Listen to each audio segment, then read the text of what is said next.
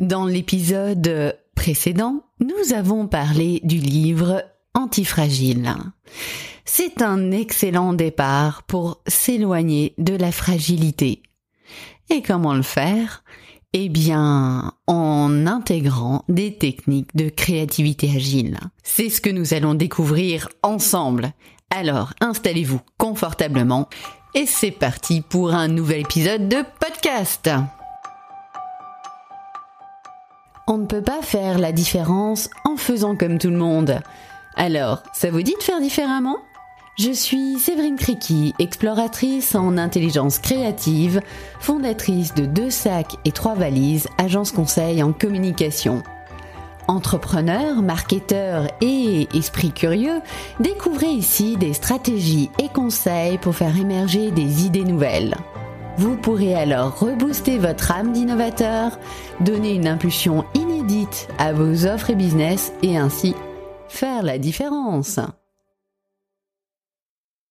Bonjour à tous et bienvenue dans cette nouvelle escale en terre de créativité agile. J'espère que vous allez bien, surtout euh, suite aux annonces de la semaine dernière on va dire que euh, l'ambiance est mm, un peu difficile. Je sais que euh, ce n'est pas toujours évident. Et en même temps, euh, dans ces épisodes, j'ai aussi envie de vous apporter des idées, des de quoi rebondir. La créativité, elle aide à rebondir, à voir les choses différemment. C'est aussi pour ça que je fais ces épisodes parce que je sais qu'elle a une une vraie capacité d'aide à faire rebondir et à donner un, une impulsion nouvelle, alors que ce soit en termes de business et, simplement en termes d'état d'esprit. Je crois qu'aujourd'hui, c'est beaucoup, beaucoup l'état d'esprit qui est euh, qui est chahuté. Et euh, donc voilà, le, on va dire que l'épisode, la suite de l'épisode antifragile est vraiment intéressant dans cette période parce que j'ai envie de vous donner des pistes, euh, des questionnements, des manières de réfléchir qui sont propres à la créativité, propres à ce que moi je propose, et qui ont vraiment, vraiment cette idée de s'éloigner de la fragilité. Si ces termes fragile, antifragile, robuste vous semblent un peu, euh, on va dire, étranges, je vous invite vraiment à écouter le précédent épisode.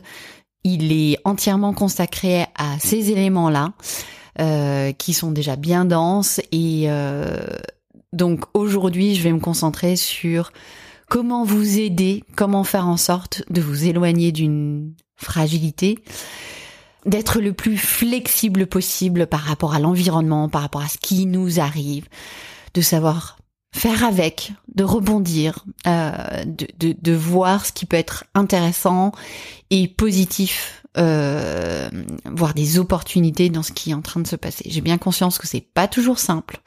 Et en même temps, moi, j'ai toujours envie de croire qu'on peut déplacer des montagnes. Donc voilà, je je vais vous en parler dans quelques instants.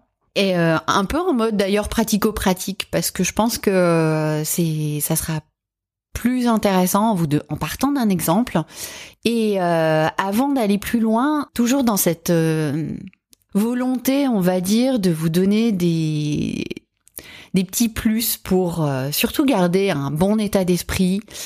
Euh, je voulais vous partager une information euh, concernant des routines matinales. Alors, moi, c'est quelque chose que je fais depuis longtemps. Peut-être que vous connaissez le Miracle Morning. Le principe, c'est de se lever tôt, 5 heures, 5h30 et euh, de consacrer du temps à des choses que vous ne pouvez pas faire dans votre journée de travail parce que vous êtes trop pris, trop sollicité et à un moment donné, euh, dans ma vie de chef d'entreprise, je n'avais l'impression de faire que travailler. Et euh, il me manquait quelque chose. Pourtant, dans la journée, bah, je n'avais pas le temps et je, n'avais même pas l'envie en fait. Hein. J'adore ce que je fais, donc euh, voilà. Mais à un moment donné, on, va dire que mon mental a eu besoin d'une parenthèse euh, qui lui permette de de s'aérer, de, de, de réfléchir, de prendre du recul. Et ces routines matinales, donc se lever tôt et puis alors soit vous euh, vous faites de la lecture, euh, vous euh, vous écrivez, vous pouvez faire du sport. Il y a tout un tout un concept qui a été développé autour du Miracle Morning. Il y a des livres à ce sujet-là. D'ailleurs, si vous voulez, je vous mettrai les le lien dans les notes de l'épisode. Et ces moments-là, le matin où vous êtes tranquille, vous pouvez vous retrouver, je trouve qu'ils sont très importants et notamment dans les périodes anxiogènes. Alors, pourquoi je vous parle de ces routines matinales? Il y a une personne qui est vraiment spécialisée dans les routines matinales, il s'agit d'Anaïse. Elle propose euh, sur Facebook, donc sur sa page Anti-Snooze with Anaïse, je vous mettrai les notes dans le lien de l'épisode, à 6h30 une routine d'une heure. Vous pouvez euh, vous abonner directement sur la page, c'est totalement offert et pendant tout le mois de novembre, euh, les jours de semaine, c'est quelque chose qu'elle propose. Moi, je, fais des routines avec Anaïs depuis le mois de mars, euh, il me semble, depuis le premier confinement, une fois par semaine. On se retrouve à 6h30 le lundi matin. Et c'est une vraie on va dire, un vrai moment de recentrage, de pause. Et dans nos vies qui sont des fois un peu très très rock'n'roll, se poser, ne serait-ce que pour euh, voir plus loin en fait, s'organiser, avoir du recul sur les choses. C'est hyper intéressant, ça fait du bien. On va dire que beaucoup de choses dépendent de notre état d'esprit, de notre mental. Donc, soignons notre mental et notre état d'esprit aussi. Et c'est une manière de le faire. Je voulais en parler parce que je trouve que c'est une super initiative et euh, que ça peut faire beaucoup de bien. Donc allez-y, allez découvrir cette routine. Ça sera une belle manière de commencer votre journée. Maintenant, rentrons dans le vif du sujet. S'éloigner de la fragilité grâce à la créativité agile.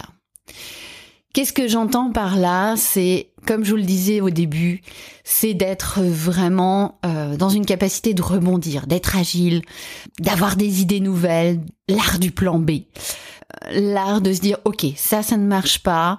Qu'est-ce qui pourrait fonctionner? Qu'est-ce qui pourrait fonctionner différemment? Est-ce qu'il y a un petit truc qui pourrait fonctionner dans ce qu'on est en train de tester?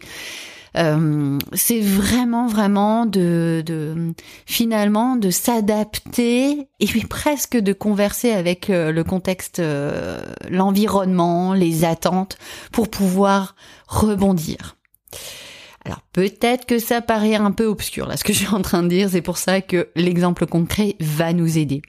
Dans le podcast précédent, je vous ai parlé des différentes facettes. On peut être fragile, robuste, donc là on est plus solide, mais pas forcément dans le temps, et antifragile. Donc là on est, on va dire, robuste et aussi dans le temps. Euh, pour moi, là-dedans, ce qui est intéressant, c'est que ça nous donne un point de départ. Et ce point de départ, on va pouvoir le faire évoluer. Comment allons-nous faire? On va prendre par exemple un produit sur lequel vous travaillez actuellement. Donc, euh, imaginez une échelle de 1 à 10. De 1 à 3, on va dire que vous êtes dans la zone fragile. De 4 à 6, robuste. De 7 à 10, antifragile. Et là, je, je vous invite à, à identifier sur certains points clés de votre produit à quel niveau vous vous situez. Alors c'est pas une règle absolue, hein, ça, il, n'y a pas de, de règle mathématique. Ça nous donne juste un point de départ. Et le matérialiser, c'est, on va dire, plus aidant, c'est quand avoir un point, euh, un point de départ et avoir un point d'arrivée. Donc faites-le comme ça vous semble juste.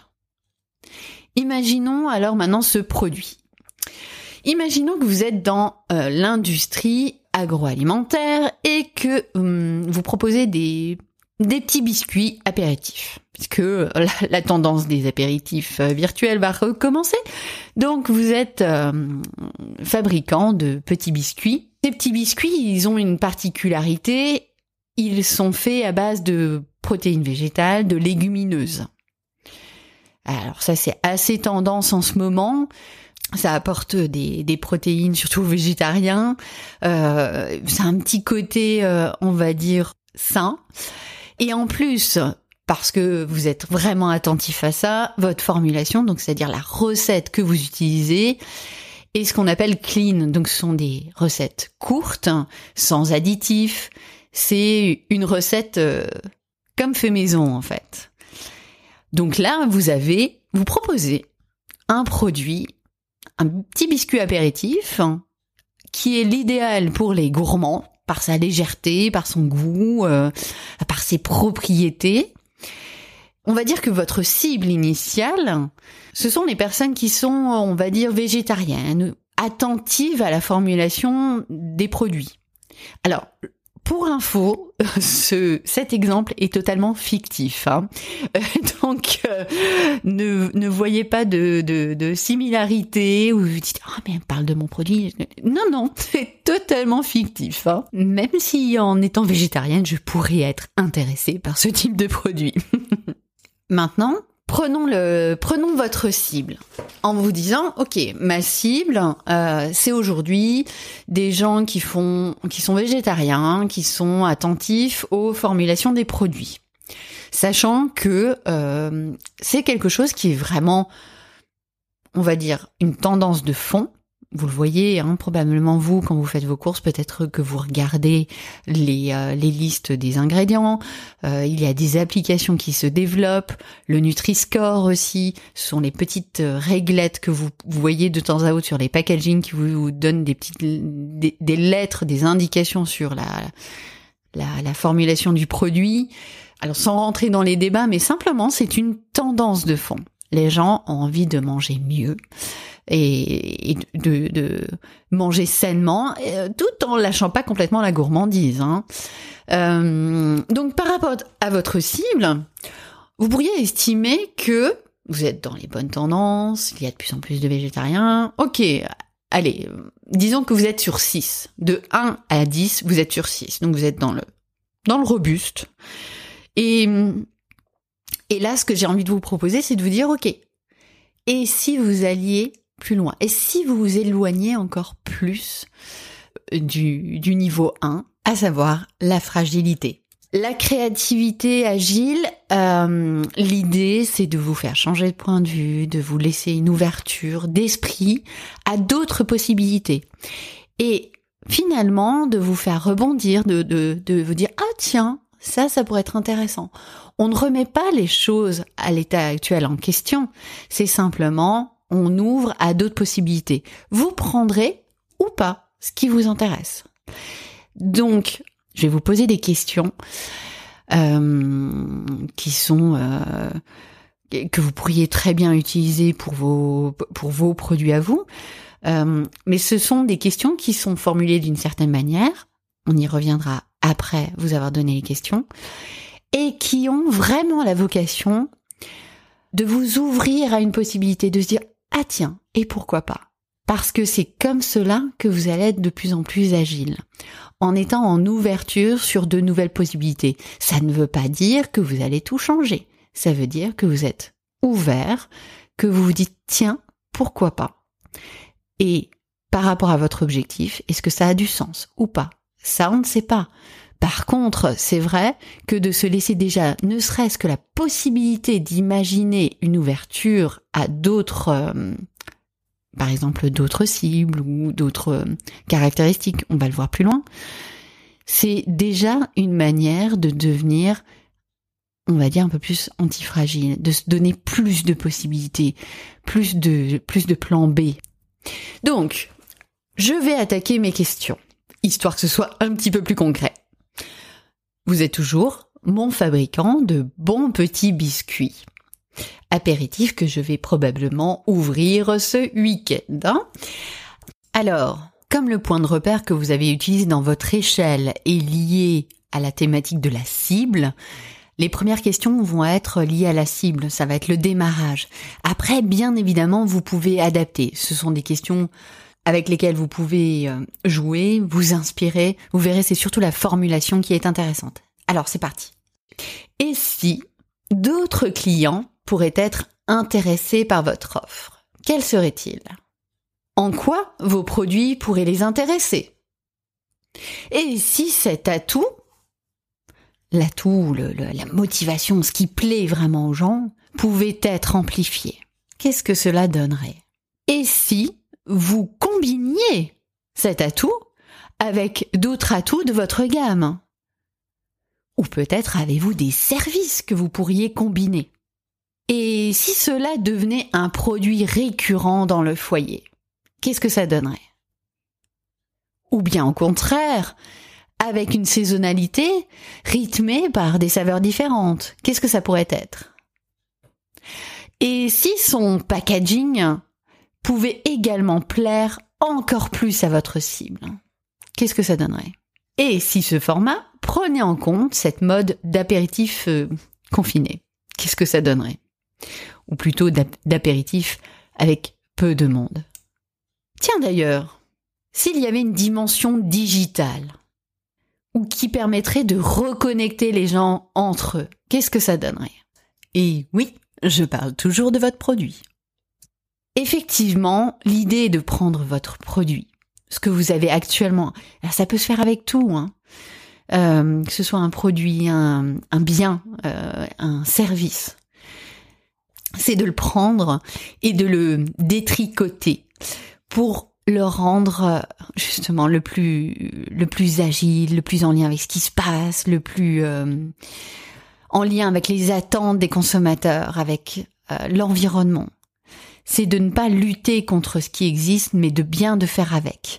Et le fait de détricoter, de poser des questions, d'ailleurs des questions d'ailleurs que vous avez probablement identifiées, qui commencent toujours par le et si, donc de poser des questions, ça permet de s'ouvrir l'esprit et d'être le plus agile possible. Encore une fois, ça ne veut pas dire que vous allez effectuer tous les changements ou toutes les possibilités qui ont été soulevées. C'est simplement que vous vous vous donnez les moyens de vous éloigner de la fragilité. Si je reviens à la formulation des questions, on commence euh, toujours par et si. Pourquoi? Parce que c'est une manière d'ouvrir, d'ouvrir à une possibilité. C'est une formulation. Faut bien penser que le langage a un vrai impact. La manière de formuler les questions a un vrai impact sur votre réponse. Si je vous dis par exemple, y a-t-il euh, d'autres personnes qui pourraient être intéressées par votre euh, produit? Vous avez la possibilité de me dire bah non. Parce que c'est un questionnement qui peut engendrer ce genre de réponse. Par contre, si je formule ma question avec le et si d'autres clients étaient intéressés, bah là, votre esprit, il a envie de résoudre le problème. Il a envie de me trouver d'autres clients. C'est pas du tout la même euh, réponse que vous allez avoir. Il est très puissant d'utiliser le SI. Et encore une fois, euh, c'est une manière euh, de développer la créativité, d'être attentif au langage. Si vous venez constamment avec oui, mais non, c'est pas possible, le mais détruit complètement les nouvelles possibilités. Au-delà de la signification, c'est vraiment en termes de linguistique.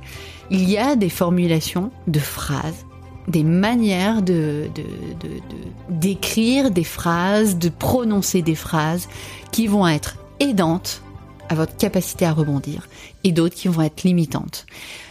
Utilisez le et si, alors c'est le fameux what if en anglais, est très puissant et je ne saurais euh, que vous recommander de l'utiliser régulièrement. Alors oui, aujourd'hui, je sais qu'il est parfois difficile de se remobiliser, de se rebooster, car bah, il y a des questionnements euh, court terme, hein, euh, très pratico-pratiques euh, aussi en termes de business sur quels vont être quels vont être les chiffres, comment est-ce que je vais développer mon mon chiffre d'affaires, faire en sorte que mon équipe ait du travail. voilà, il y a vraiment beaucoup de questionnements euh, qui sont vraiment sur le court terme.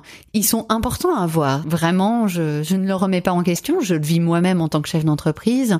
Je sais que c'est important. Je sais que je fais en sorte que mon équipe ait du travail, de, que mes clients soient contents, d'impulser de la positivité. Et en même temps, j'ai envie de préparer la suite. J'ai envie, j'ai envie de voir sur du moyen, du long terme. Et ce type d'exercice, le SI, m'aide à le faire, à m'éloigner de ma fragilité et à devenir le plus antifragile possible. Pour moi, ces questionnements sont avant tout stratégiques et directement liés avec la pérennité d'une offre et d'une entreprise. Donc, même s'il est important de voir sur le court terme, sur le moyen long terme, ils peuvent également nous aider. Et même, j'ai envie de vous dire, vous prenez 10 minutes à vous poser des questions. Bon, c'est peut-être un peu court, 10 minutes si vous êtes plusieurs, hein, mais une heure, une heure de votre temps à, à faire cet exercice-là, vous verrez qu'il y a vraiment des choses très intéressantes qui vont en sortir. Accordez-vous ce temps-là, même court, pour vous poser ces bonnes questions.